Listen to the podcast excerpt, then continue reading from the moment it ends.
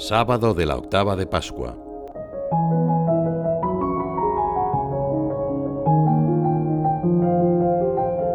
La primera aparición del resucitado fue a María Magdalena.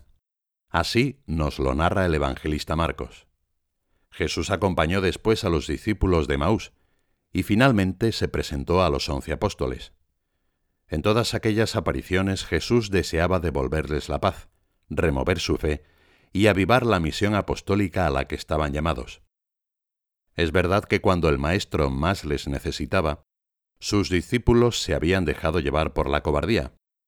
Incluso después de la resurrección seguían confusos y llenos de dudas. Cristo, al presentarse ante los once, les reprochó su incredulidad y dureza de corazón, porque no creyeron a los que lo habían visto resucitado.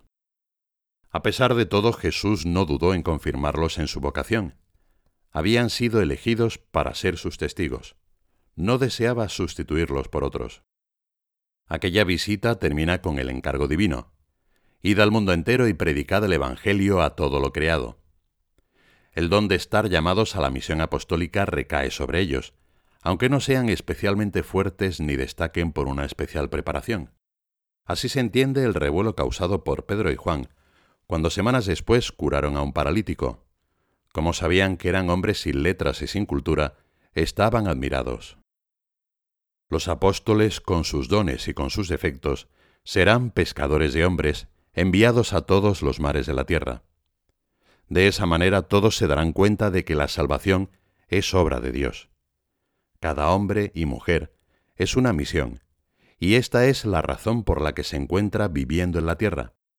El hecho de que estemos en este mundo sin una previa decisión nuestra nos hace intuir que hay una iniciativa que nos precede y nos llama a la existencia. Cada uno de nosotros está llamado a reflexionar sobre esta realidad.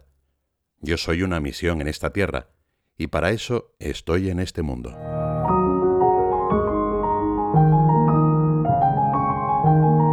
San Pablo comprendió bien lo que significa ser apóstol de Jesucristo y lo expresó con estas palabras.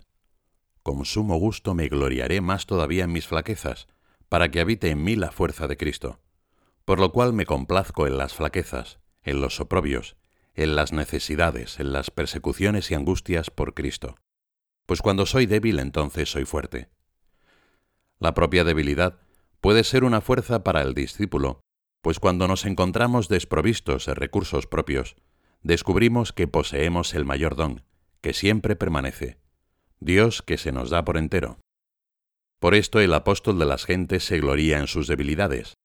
No se jacta de sus acciones, sino de la actividad de Cristo que actúa precisamente en su debilidad.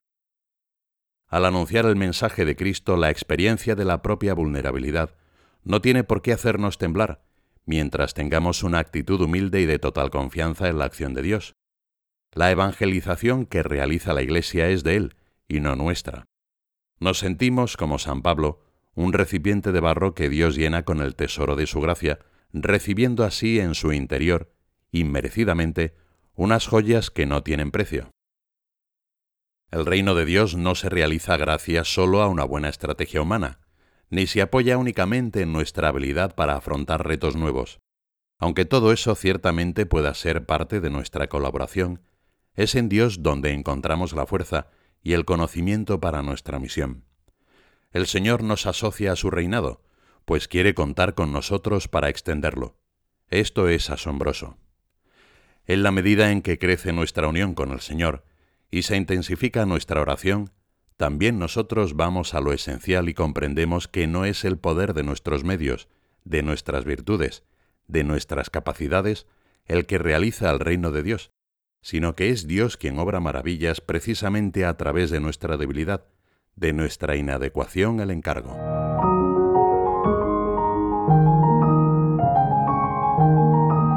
Id al mundo entero y predicad el Evangelio. Este es el mandato imperativo del Maestro. Se encontraban reunidos en la misma casa, quizá en torno a la misma mesa en la que Jesús les había dado a comer su carne y a beber su sangre. Los apóstoles no se justificaron por su falta de fidelidad o de fortaleza, tampoco se excusaron ante el Señor resucitado, aunque seguramente pensaban que la misión era excesiva. ¿Cómo se sentirían al escuchar aquellas palabras de Jesús? Con certeza sintieron vértigo ante un mensaje tan ambicioso. ¿Vamos nosotros a llegar a todo el mundo? se preguntarían, cuando ni siquiera supimos dar la cara frente a los de nuestra ciudad. Mirando solamente hacia sí mismos, era fácil convencerse de que aquella misión era una utopía. Pero mirando al resucitado todo cambiaba. Se fijaron en las palmas de sus manos, en su costado, en su mirada. Si Jesús quería que recorrieran el mundo entero, ellos lo harían en su nombre. Para aquella misión San José María proponía este itinerario. Conocer a Jesucristo, hacerlo conocer, llevarlo a todos los sitios. Esta misión que atañe a todos los bautizados se realiza en primer lugar dejándonos atraer por Él. Dejaos amar por Él, y seréis los testigos que el mundo tanto necesita. Al igual que ocurrió con San Pedro, nuestra propia experiencia del amor del Señor es el punto de partida para atraer a otros a ese amor. No podemos dejar de hablar de lo que hemos visto y oído.